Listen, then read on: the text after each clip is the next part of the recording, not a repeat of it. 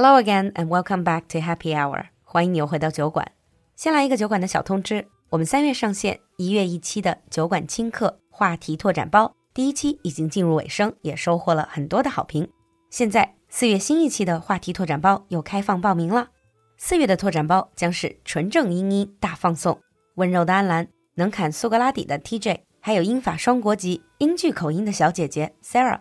每周一杯奶茶的价格，让三位英国主播带你学语言，陪你聊文化，还有学习合伙人每周末带动讨论，给你更多机会抢麦开口说。你还等什么呢？赶快添加小助手的微信号入群吧。小助手的微信号是 l u l u x j g two，l u l u 就是露露，x j g 是小酒馆的汉语拼音首字母，最后一个数字二，l u l u x j g two。添加小助手后。直接回复“拓展包”三个字，就可以得到报课链接了。第二期的三位主播在酒馆等你，不见不散哦。Now, on with the show. Hello again, and welcome back to America Under the Microscope. 欢迎你又回到闲话美国。Hello, James. Hello, Lulu. Now, I want to ask you a question. Mm. Today, I kind of want to talk about a time in American history. Okay. But before we do, I have a question. Has there ever been a time in Chinese history that you know of that they've banned alcohol? Banned alcohol. As you know, China has a big drinking culture now. Um, we had a long history of making alcohol. As far as I think they are periods, but the last time they've tried to ban or control alcohol intake or consumption uh, if I remember correctly, was in Qing Dynasty. I don't think contemporary China they had a lot of alcohol bans. Wow, I did not know that. Mm. Well, in honor of this show being called Happy Hour, mm. I'd like to talk about an era in American history which we call Prohibition. Prohibition. That was the period when you guys wanted to ban alcohol or banned alcohol. Not wanted to, we banned it. Mm. It was a constitutional amendment that banned alcohol. 就是美国历史上很有名的这个禁酒令时期。Prohibition, the word itself means to forbid. Yeah, means forbid, not allowed, control. Control, yeah? Yes. And when was that? Prohibition was between 1920 and 1933. So 13 year period. Between two world wars. Yes, after World War One, mm. but before World War Two. When you said ban, how complete was the ban? Was it just banning people from selling it or like import export 进出口之类的这些东西吗? So the actual law banned importation, Uh-huh. transportation, and sale of alcoholic drinks in the United States. That's everything. If you ban importation, transportation, and sale, then how do people get alcohol? Well, there were ways, but what it did not do technically is ban drinking alcohol. So if you drank alcohol during that period in your home, you were not breaking any laws. That is technically correct. Also, if you bought alcohol. So buying the alcohol wasn't illegal.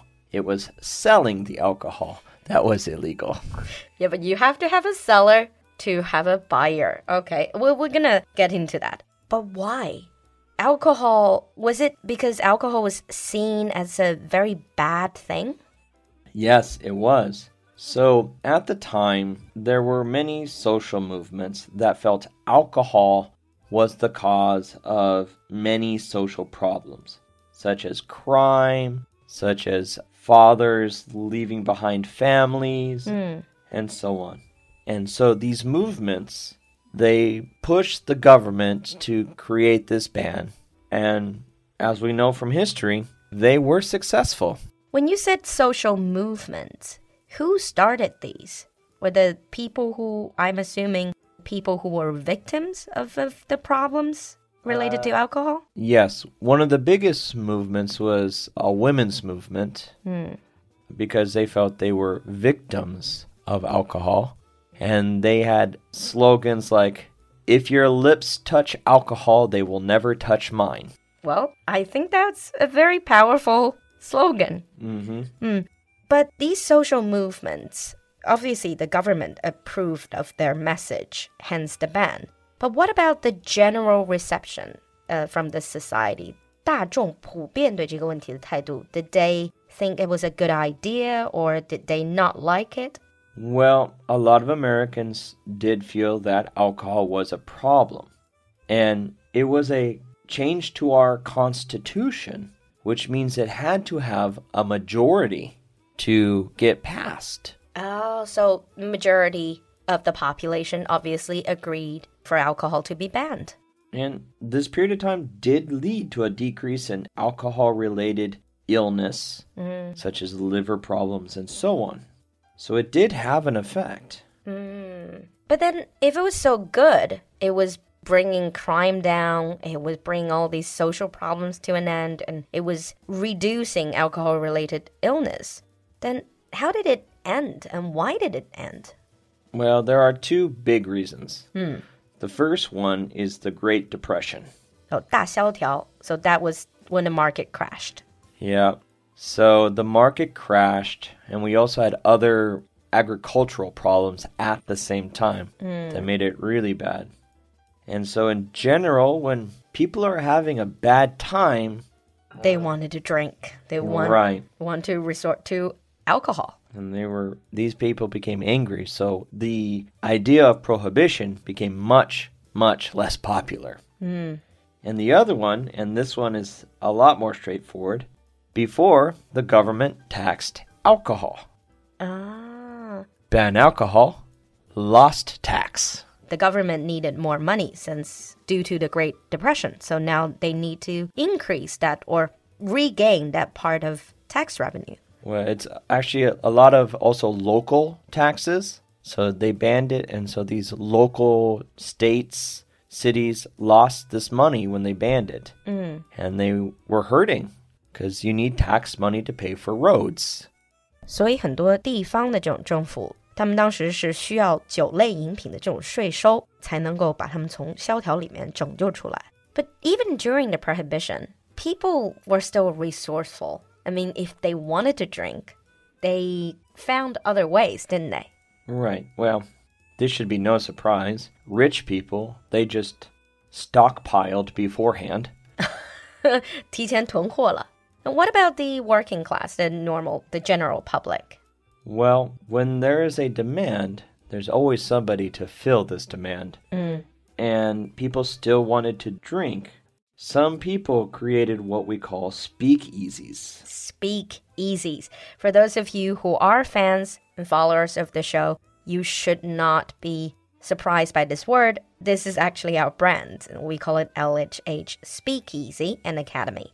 那我们的酒馆的品牌里面有一个词就是 speak easy.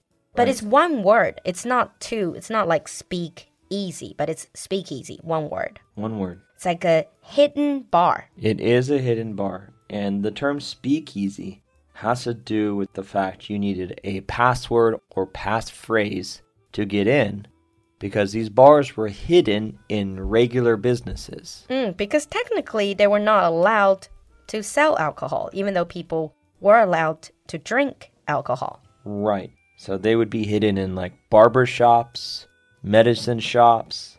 So you would go in, let's say it's in a barber shop. You'd go in and you'd say something like, uh, I need a haircut. Well, you'd, it'd be a password. So I'd need like a 210 haircut. Mm.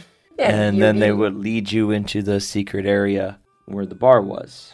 It's the reason we adopted this as a brand name is because I thought it was fun. It's like one of those things that people found secret pleasure in. So I thought it was a since we are called happy hour as well. So I thought that was an apt name.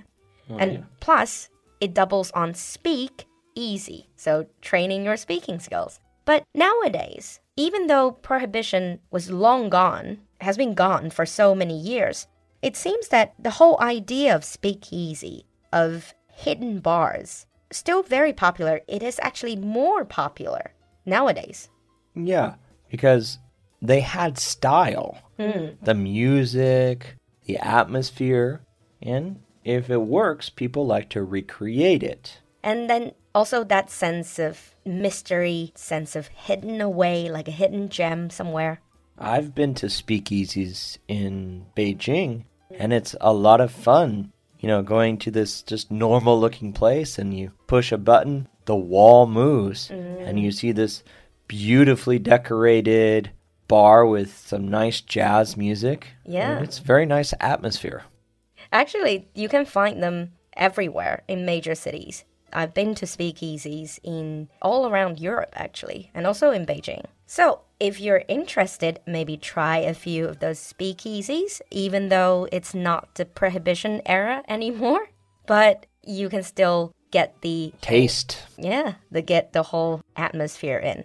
So I think we will wrap up talk about prohibition, the basic episode here, and in the advanced episode, let us look at perhaps the darker side of that era, and also talk about the lasting effects of that particular period on the whole American psyche. Oh, I like the deeper dive into history. All right, we'll see you next time. Bye, everyone. Bye.